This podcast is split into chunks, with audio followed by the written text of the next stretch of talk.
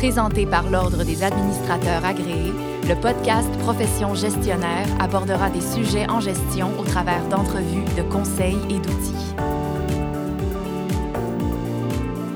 Se lancer en affaires peut représenter tout un défi que beaucoup souhaitent réaliser. Abandonner la sécurité d'un emploi stable pour fonder une entreprise ou se lancer en affaires, c'est parfois oser repartir à zéro pour réaliser son rêve.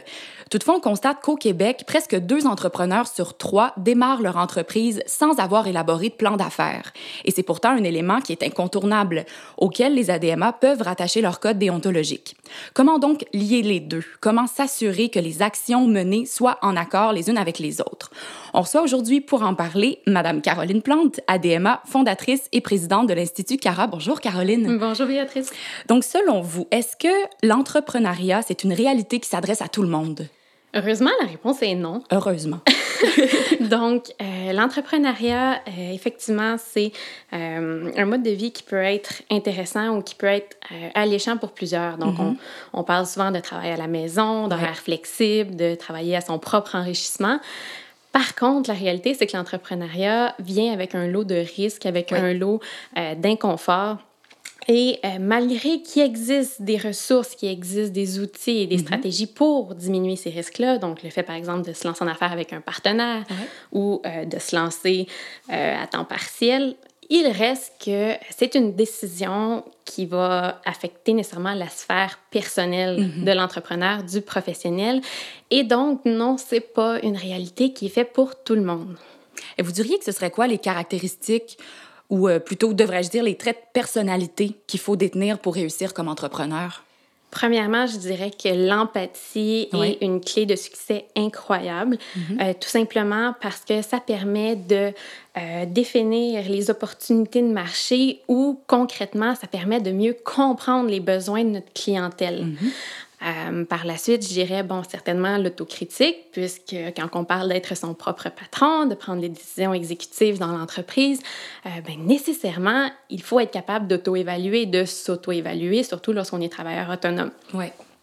Ensuite de ça, je parlerai nécessairement de créativité, donc d'être capable d'amener des services qui sont uniques, qui sont nouveaux, d'amener des idées nouvelles à terme et euh, définitivement aussi de euh, constance et de persévérance parce que c'est pas tout d'avoir une idée, il faut aussi la développer, il faut l'améliorer, il faut la tester et euh, ben, il faut l'amener à terme pour avoir une entreprise qui est viable. Mm-hmm. Vous avez mentionné un petit peu plus tôt le, le besoin de la clientèle. En quoi ça consiste exactement?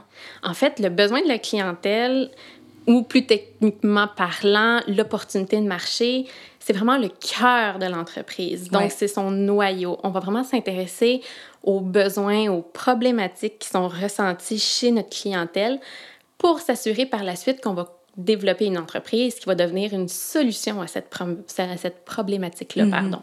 Donc, en prenant le temps tout d'abord de comprendre les besoins, de comprendre le cœur même de l'entreprise, on est capable de structurer toutes nos stratégies d'affaires, toute notre prise de décision pour s'assurer qu'on a la solution la plus efficace possible afin de répondre à cette problématique-là. Puis dis-nous, en quoi est-ce qu'un code de déontologie, par exemple celui des, ADMA, euh, peut-il impacter la mise sur pied d'une entreprise? En fait, euh, si on revient un petit peu à, la définition, le code de déontologie, c'est un code d'éthique qui va s'appliquer bon, aux membres d'un certain ordre professionnel, aux administrateurs agréés, par exemple, mhm. et qui a pour objectif de protéger le grand public, la clientèle cible de l'administrateur. qui, eux, n'ont pas nécessairement les connaissances spécifiques dans le domaine de la gestion pour évaluer eux-mêmes le travail qui est réalisé. Et donc, si on annexe cette définition-là avec la définition du besoin, du besoin de, client, de la clientèle, pardon, où euh, le, besoin est au cœur de l'entreprise, mais le, code de déontologie devient un petit peu la, comment, comment puis-je dire, le, le, le, corps squelettique de l'entreprise, devient sa colonne vertébrale parce que euh, c'est ça qui va tenir ensemble l'entreprise dans une manière transparente, d'une manière éthique, afin de pouvoir desservir correctement les besoins de notre clientèle.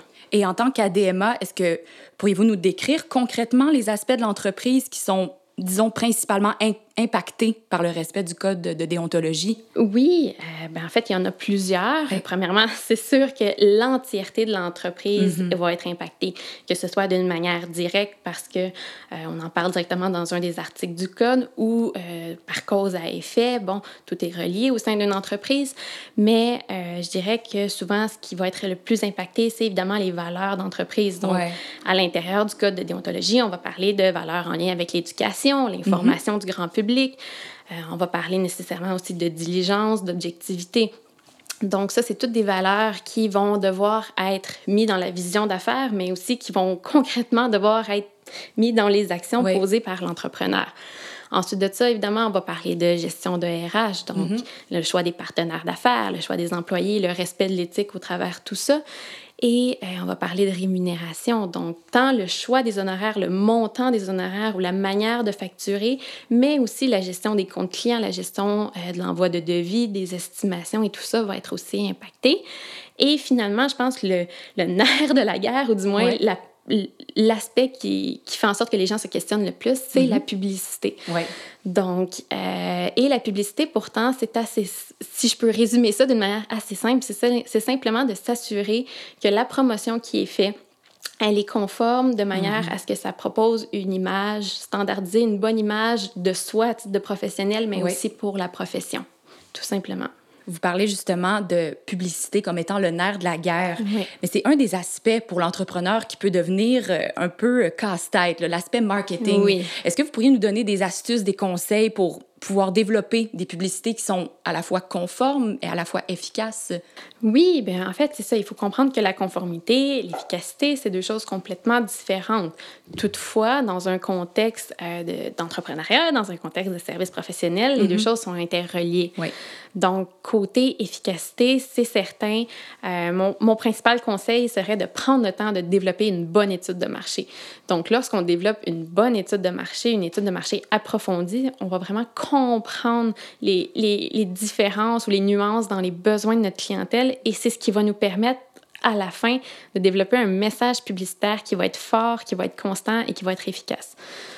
De plus, euh, concernant la conformité, c'est certain, comme je le disais tout à l'heure, ça s'applique à tout. Euh, la conformité côté étude de marché, je dirais que c'est principalement en lien avec bon l'étude de données, donc l'utilisation pardon des données. Donc sur un point de vue plus euh, données primaires, c'est sûr qu'on va s'intéresser par exemple au secret professionnel, à l'impact que va avoir euh, la nos recherches ou nos, mm-hmm. nos, questionnements sur les gens que l'on questionne. Et d'un point de vue euh, plus donné secondaire, si je peux mm. dire ça comme ça, on va s'intéresser bon, aux sources de ces données-là, qui a développé ces données-là et quels sont les biais potentiels, potentiels pardon, dans la circulation de ces données-là? Et euh, finalement, pour vraiment ce qui est du développement publicitaire, donc là, quand on parle de logo, quand on parle d'image de marque et, tout ça, ce qu'on entend vraiment quand on parle de publicité mm-hmm. d'habitude, là, mon principal conseil ou mon meilleur conseil en, si peu de temps là, serait de comprendre le rôle, la différence entre le rôle d'un expert en marketing et d'un avocat disciplinaire. Donc, quand on parle de conformité, c'est un avocat disciplinaire, mm. spécialisé en droit disciplinaire, pardon, qu'il faut, euh, qu'il faut demander et non pas à un expert en marketing. L'expert en marketing va être là pour vous aider avec l'efficacité, mm-hmm. tandis que l'avocat est là pour vous aider avec la conformité. D'accord. Caroline, en plus d'avoir démarré votre entreprise à l'âge de 21 ans seulement, pendant que vous étiez d'ailleurs encore aux études, vous avez vécu le développement de cette entreprise-là sous la gouverne du Code de déontologie des ADMA. Quels ont été à ce moment-là les enjeux pour vous? En fait, je dirais que le principal enjeu que j'ai eu avec le, développement de l'entreprise comme ça, euh, ça a été évidemment la reconnaissance de la crédibilité. Oui, il y a 21 ans. Donc, euh, donc on est fraîchement ou pas encore fraîchement sorti de l'école. C'est ça. Et euh, je dirais que pour moi, le, code de déontologie ou la, profession d'ADMA a été vraiment un gage de qualité, un gage de mm-hmm. transparence ou du moins un gage de, de bonne volonté à adhérer à un code d'éthique de la sorte. Et ça l'a ça l'a aidé ma crédibilité définitivement. Je dirais pas que j'ai eu des gros euh, genre, enjeux reliés à ça. J'ai pas eu des défis euh, trop imposants, si je peux dire ça mm-hmm. comme ça. Euh, peut-être parce que, bon, je travaille dans le domaine aussi, mm-hmm. mais je dirais surtout que ça a pris du temps. Donc, ça a pris du temps d'évaluer chacun des processus au sein de mon entreprise, d'évaluer chacun des éléments pour m'assurer de la conformité de tout ça. Mais ça n'a pas été difficile de le faire. Ça a été long, ça a pris un ça m'a demandé de prendre un, moment de recul et de regarder ça avec des yeux de conformité, mais ça n'a pas été complexe de le faire. Avant de terminer, Caroline, quels seraient vos conseils pour les professionnels qui nous écoutent en ce moment, qui désirent se lancer en affaires ou qui sont en processus de démarrage d'entreprise? Mon premier conseil serait lancez-vous. Oui. Donc, autant, autant que je parlais tout à l'heure de prendre le temps de bien approfondir mm-hmm. nos connaissances euh, par rapport aux besoins, autant que je dis attendez pas, attendez pas d'être parfait. Mm-hmm. Voilà.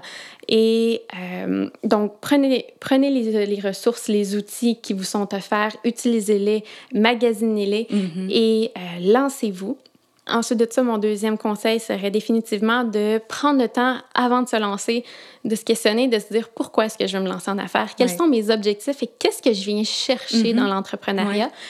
Et euh, ces réponses-là, de les garder proches parce que, bon, c'est ce qui va assurer la motivation, c'est ce qui va assurer la constance, la persévérance euh, lorsqu'il va y avoir des embûches et, bon, au quotidien, comme on connaît le quotidien. Et finalement, ben, je dirais, amusez-vous ben dans, dans, cette aventure-là ben parce que c'est une aventure qui est exceptionnelle et il faut, faut, y prendre goût. oui faut en profiter. Tout à fait. C'est très intéressant. Merci beaucoup, Caroline, pour votre venue à Profession Gestionnaire. Par rapport à tout ce qui a été discuté aujourd'hui, si on devait retenir trois points essentiels, votre code de déontologie doit être un allié dans le développement de l'entreprise. C'est un gage de qualité dont il faut être fier et de ne pas hésiter à faire affaire avec un avocat quand on se sent dépassé par les questions de conformité. Et comme vous disiez, un message pour euh, la relève, c'est de ne pas hésiter, de tenter sa chance, de se lancer. C'est possible de réussir à développer une entreprise et d'offrir son expertise en début de carrière et que finalement, peu importe l'avancement de sa carrière, il faut prendre un plaisir à vivre son aventure entrepreneuriale. Merci beaucoup c'était Caroline Plante, ADMA, fondatrice et présidente de l'Institut CARA. Pour partager sur le sujet via les médias sociaux, vous ajoutez le hashtag Profession Gestionnaire. Merci, chers auditeurs, et à la prochaine. Merci. Merci. Profession gestionnaire était présentée par l'Ordre des administrateurs agréés, l'Ordre professionnel des gestionnaires du Québec. Pour des articles, des outils et des formations en ligne en lien avec le domaine de la gestion, visitez le adma.qc.ca.